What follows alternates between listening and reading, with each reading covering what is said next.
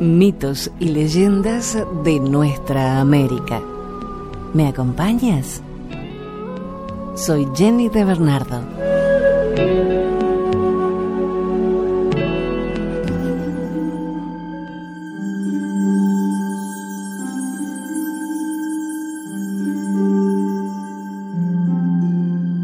Leyenda del corazón del cielo en Guatemala.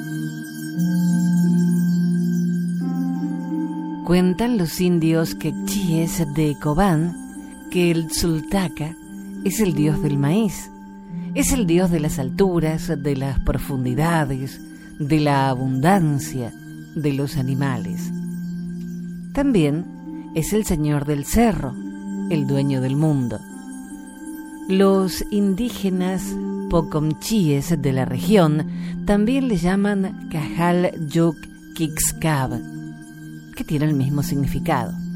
El Tzultaca siempre ha vivido en una cueva y continúa viviendo en las cuevas y en los cerros de la Alta Verapaz.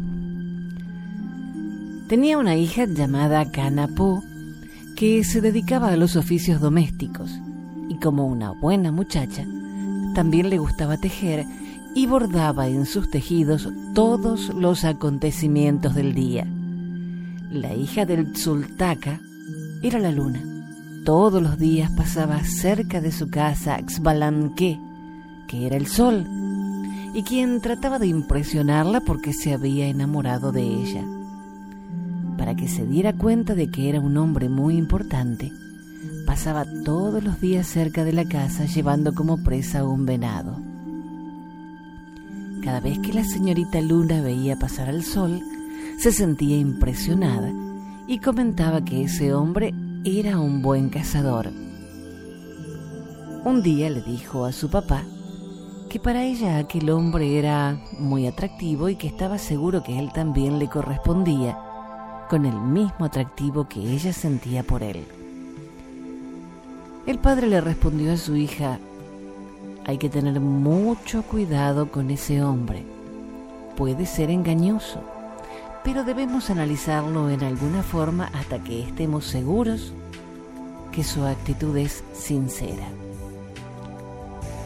Enseguida dijo a su hija que el agua del nixtamal, donde se cuece el maíz, tirara en el camino por donde acostumbraba pasar el sol. Así lo hizo, y cuando aquel pasó muy entretenido viendo a la muchacha Luna, no se dio cuenta que el terreno que iba pisando estaba muy resbaloso por el agua del nixtamal que había sido tirada. Se resbaló y cayó. Al momento de caer, llevaba nada más un cuero de venado, que era el mismo que le había estado sirviendo para engañar a la señorita Luna, que por estar pensando en ella ya no cazaba nada. Cuando cayó se descubrió que era simplemente un engañador y la luna se rió mucho de él y su padre volvió a confirmarle que siempre se debe tener cuidado con los hombres. Desde ese momento el sol tenía vergüenza de pasar por ahí, por haber fallado en sus intenciones. Desde entonces rondaba la casa de la luna sin encontrar la oportunidad de volver a acercarse a ella para manifestarle su amor. Cuando el sol cayó al suelo también cayó una semilla de tabaco y esta semilla germinó, naciendo una planta que creció y a la que llegaban muchos colibríes para saborear el néctar de sus flores. Al ver esto, el sol aprovechó la oportunidad para hablar con el colibrí y le pidió le prestara su plumaje para utilizarlo y así poder acercarse hasta la casa de la señorita Luna. El colibrí al principio no quiso acceder, pero después de tantos ruegos, el sol lo convenció, ofreciéndole envolverse en unas hojas de ceiba y sólo así le prestó su plumaje. El sol se puso el plumaje y se convirtió en un colibrí y se fue a parar sobre la planta de tabaco donde la señorita Luna lo vio. Lo estuvo viendo durante todo el día Y ese día fue cuando apareció el sacché en los tejidos que la luna hacía, representando la planta de tabaco. Cuando había pasado bastante tiempo y ella había abordado ese motivo en su tejido, llamó a su padre y le dijo que le gustaba mucho ese pajarito que estaba sobre la planta y que lo quería. El sultaca dijo a su hija que lo iría a casar con su cerbatana, con la cual disparó al colibrí con suavidad y solamente se desmayó. El pajarito cayó al suelo y él lo recogió y lo trajo a su hija, quien lo introdujo en la jícara donde guardaba los hilos que le servían para tejer. Cuando el pajarito volvió en sí dentro de la jícara, se sentía muy incómodo y empezó a piar. Ella lo tomó entre sus manos y cuando terminó de tejer, se lo puso sobre su huipil. Entró la noche y la luna se fue a dormir.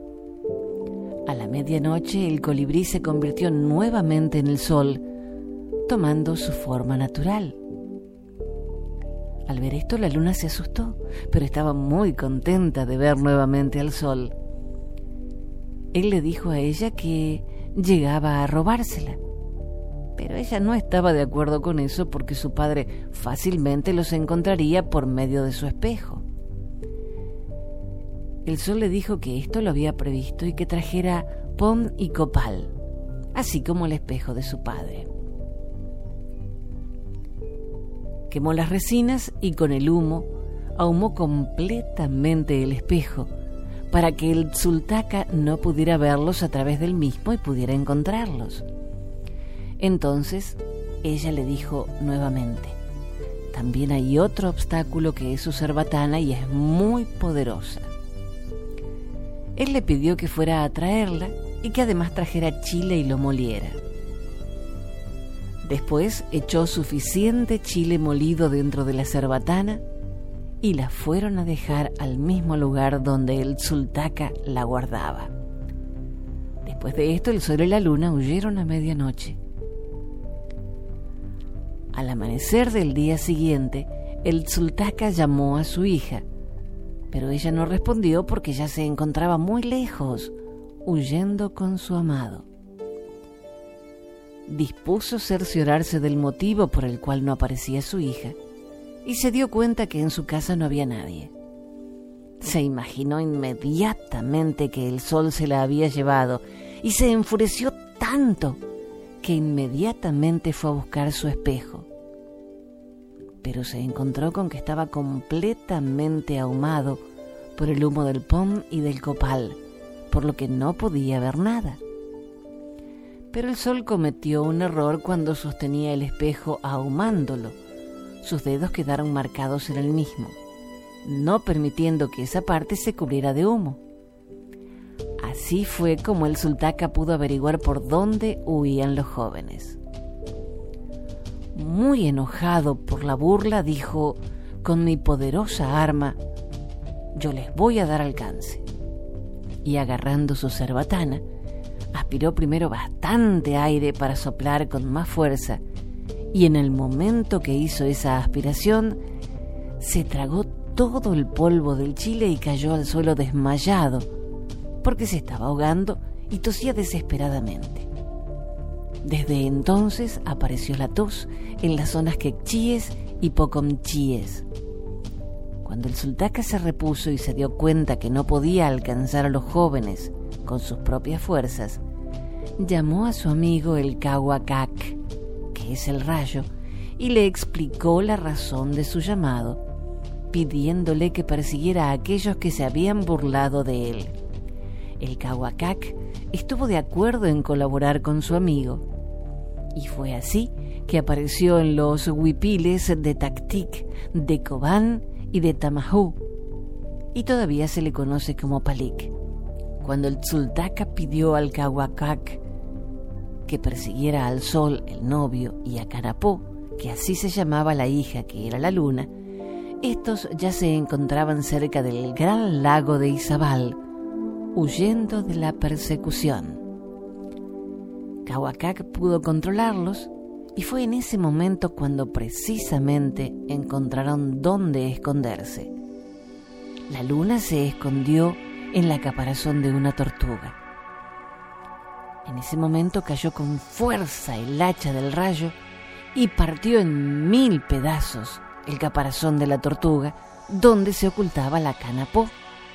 Y con los fuertes vientos y la lluvia, los pedazos fueron cayendo dentro del agua.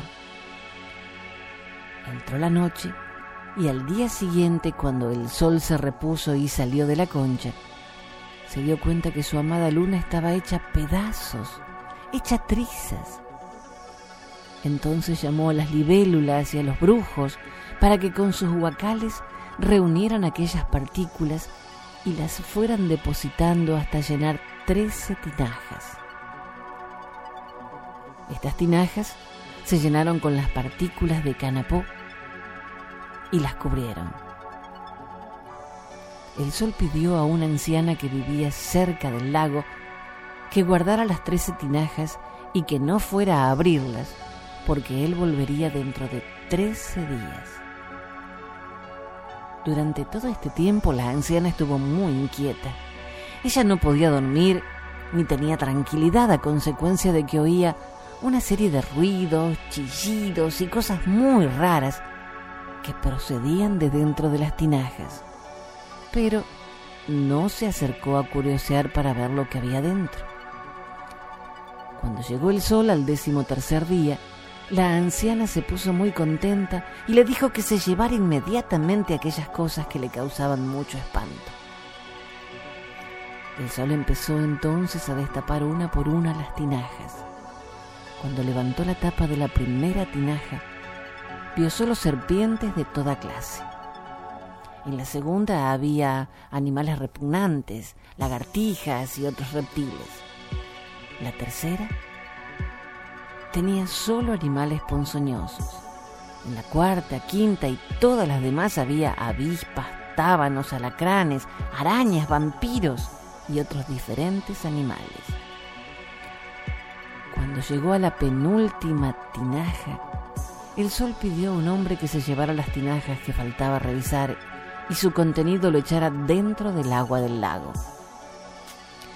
Pero este hombre tenía curiosidad por ver el contenido de las tinajas y en el camino abrió una de donde salió una serpiente grande, venenosa y con aspecto de tener cuatro fosas nasales que lo asustó y del susto salió corriendo.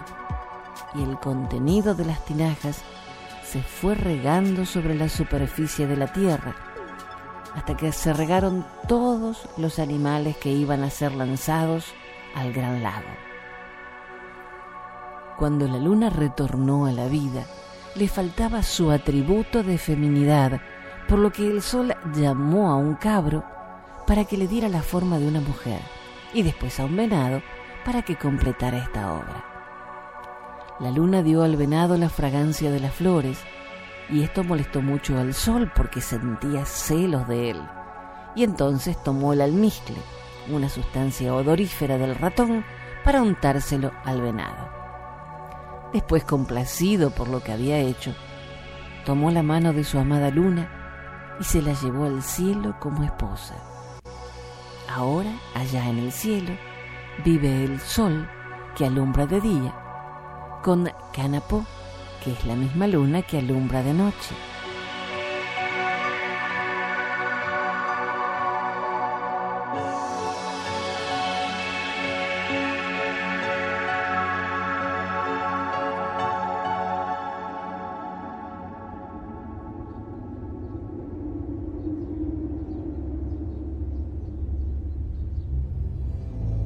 Desde Venezuela esta historia de las cinco águilas blancas.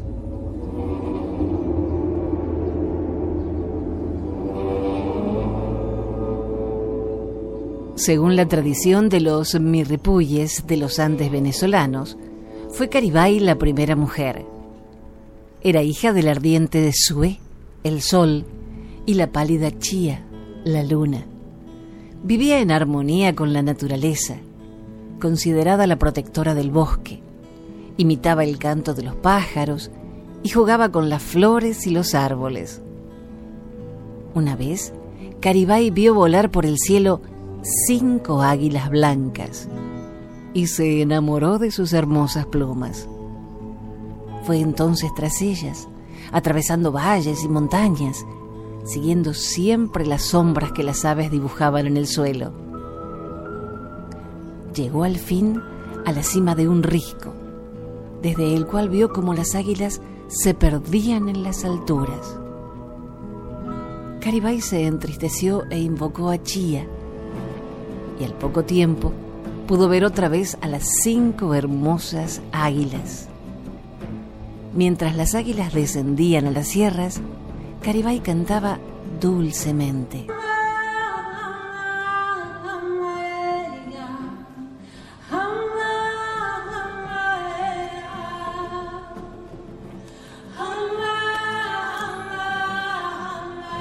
Cada una de estas aves descendió sobre un risco y se quedaron las cinco inmóviles. Caribay quería adornarse con esas plumas tan raras y espléndidas y corrió hacia ellas para arrancárselas. Pero un frío glacial entumeció sus manos. Las águilas estaban congeladas, convertidas en cinco masas enormes de hielo. Entonces, Caribay huyó aterrorizada. Poco después, la luna se oscureció y las cinco águilas despertaron furiosas y sacudieron sus alas, y la montaña toda se engalanó con su plumaje blanco. Este es el origen de las Sierras Nevadas de Mérida. Los cinco elevados riscos siempre cubiertos de nieve. Las grandes y tempestuosas nevadas son el furioso despertar de las águilas y el silbido del viento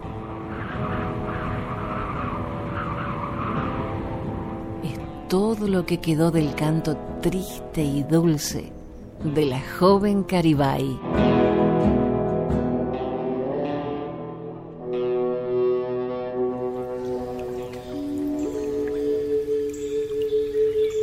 Amalivaca y la creación del mundo. Un mito tamanaco.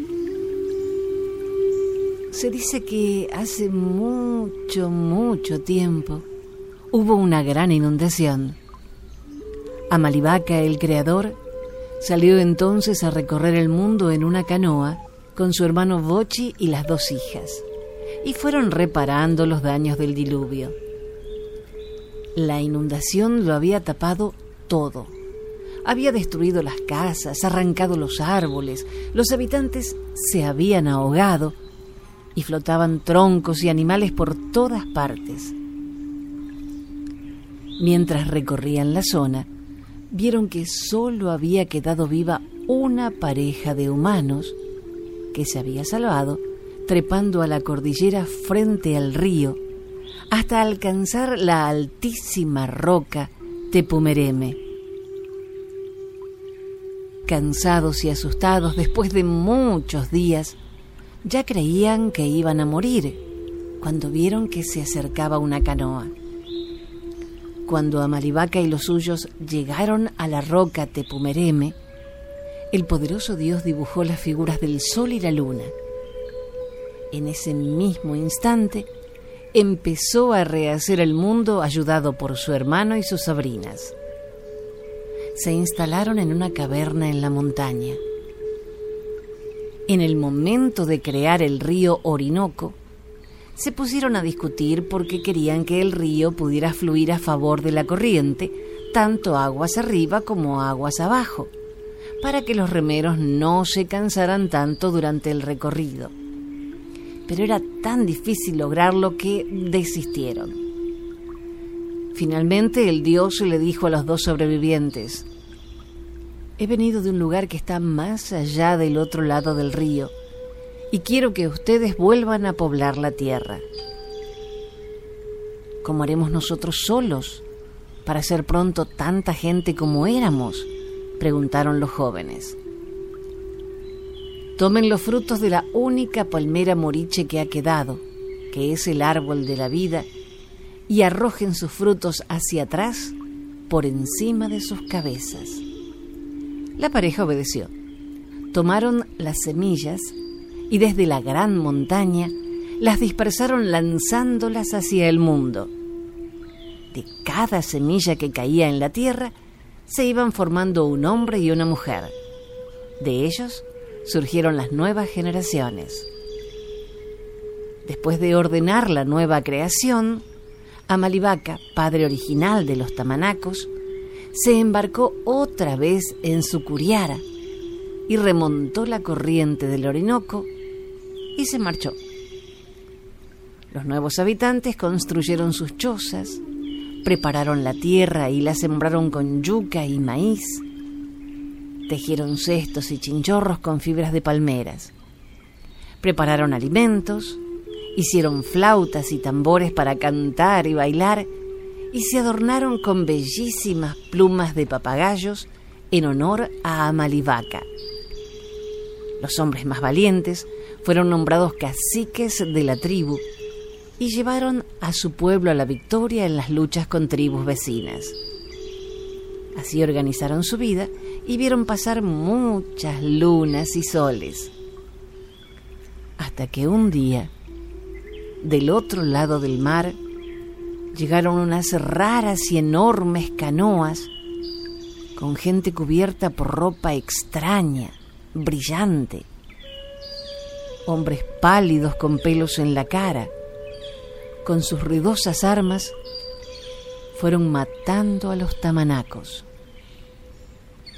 No se oyó más la música de sus flautas, ni el sonido de los tambores en la selva pero nada pudo borrar los dibujos de la luna y el sol que Amalivaca había pintado en la roca Tepumereme en la edad de las aguas.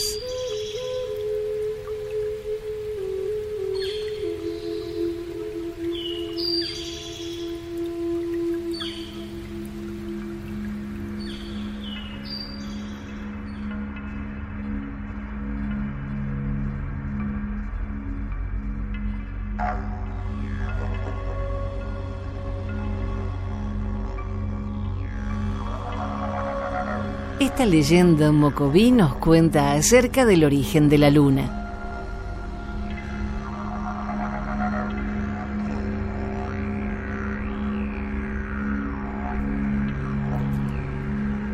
Hace mucho tiempo, en la zona del Gran Chaco, vivía la hermosa Ciraigo, hija del cacique Ipenac. Como era costumbre, el padre la había casado desde jovencita con un capitanejo de la tribu que tenía fama de ser muy valiente. Cierta vez, los guerreros de una nación vecina invadieron el tolderío de Ipenac. En el combate, el capitanejo cayó herido de muerte. Ciraigo, desconsolada, se arrodilló a su lado muy triste y le prometió que jamás se casaría con otro. Los invasores se llevaron cautiva a la joven Ciraigo. Pasó el tiempo. El cacique vencedor se enamoró de ella y le propuso que fuera su esposa. Pero Ciraigo le contestó que nunca se volvería a casar y se mantuvo firme, dispuesta a cumplir su promesa.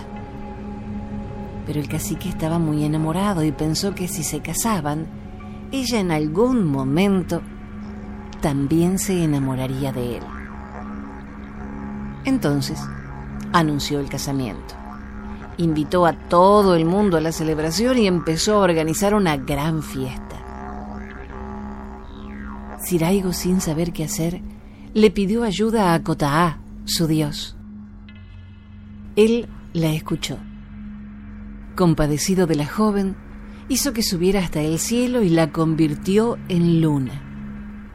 Desde entonces, Ciraigo es la luna. Allá en lo alto, ilumina blanca y brillante a su pueblo.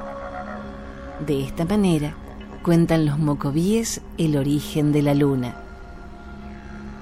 También cuenta la leyenda que cuando crece es señal de que Siraigo rejuvenece, y esto es motivo de fiesta entre los mocovíes. La Siraigo es inmortal y se renueva. El Abra del Yumurí, una leyenda cubana.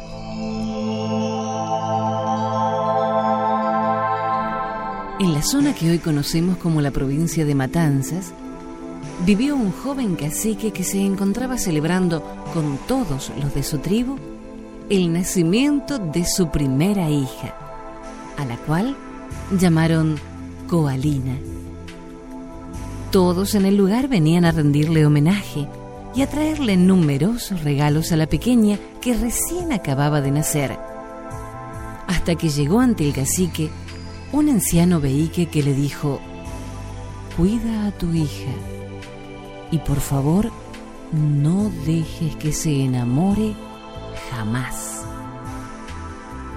El tiempo fue pasando y Coalina fue creciendo y poniéndose cada vez más hermosa, tanto que ya estaba llamando la atención de los jóvenes indios del caserío.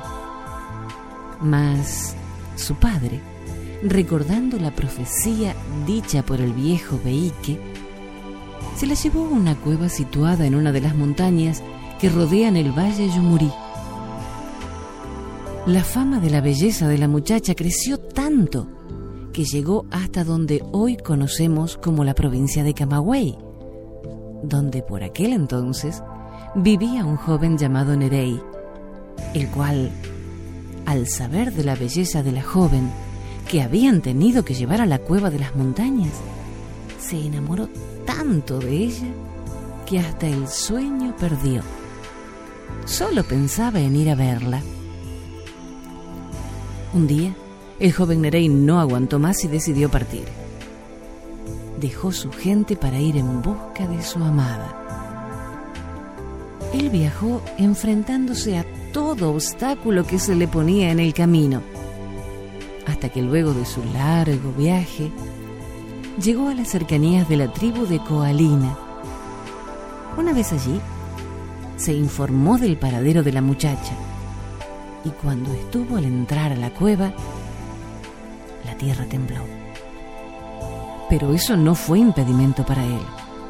Cuando ambos se vieron, ya era de noche. Y ella, al verlo, comenzó a sentir los primeros síntomas del amor. Y cuando él se le acercó, ella miró hacia una montaña cercana, donde vio al anciano Beique de blancos cabellos que le sonreía. Coalina y Nerey se abrazaron, y en ese momento la tierra tembló nuevamente, abriendo la montaña en dos, y un enorme hueco que llegaba hasta el centro de la tierra arrastró hacia sus adentros a Nerey, que llevaba a Coalina en sus brazos. A este lugar lo conocemos hoy día como el Abra de Yumurí. Y dicen que en las noches de luna llena, cuando el viento sopla cerca del Abra, va murmurando Coalina, Nerey, Coalina, Nerey.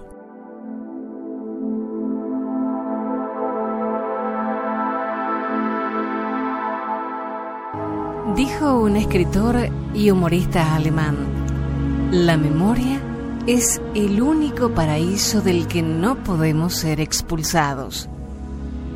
Recordemos entonces estas tradiciones de nuestra tierra para no olvidar nuestras raíces y seguir construyendo nuestros castillos. Gracias por la compañía. Soy Jenny de Bernardo. Thank you.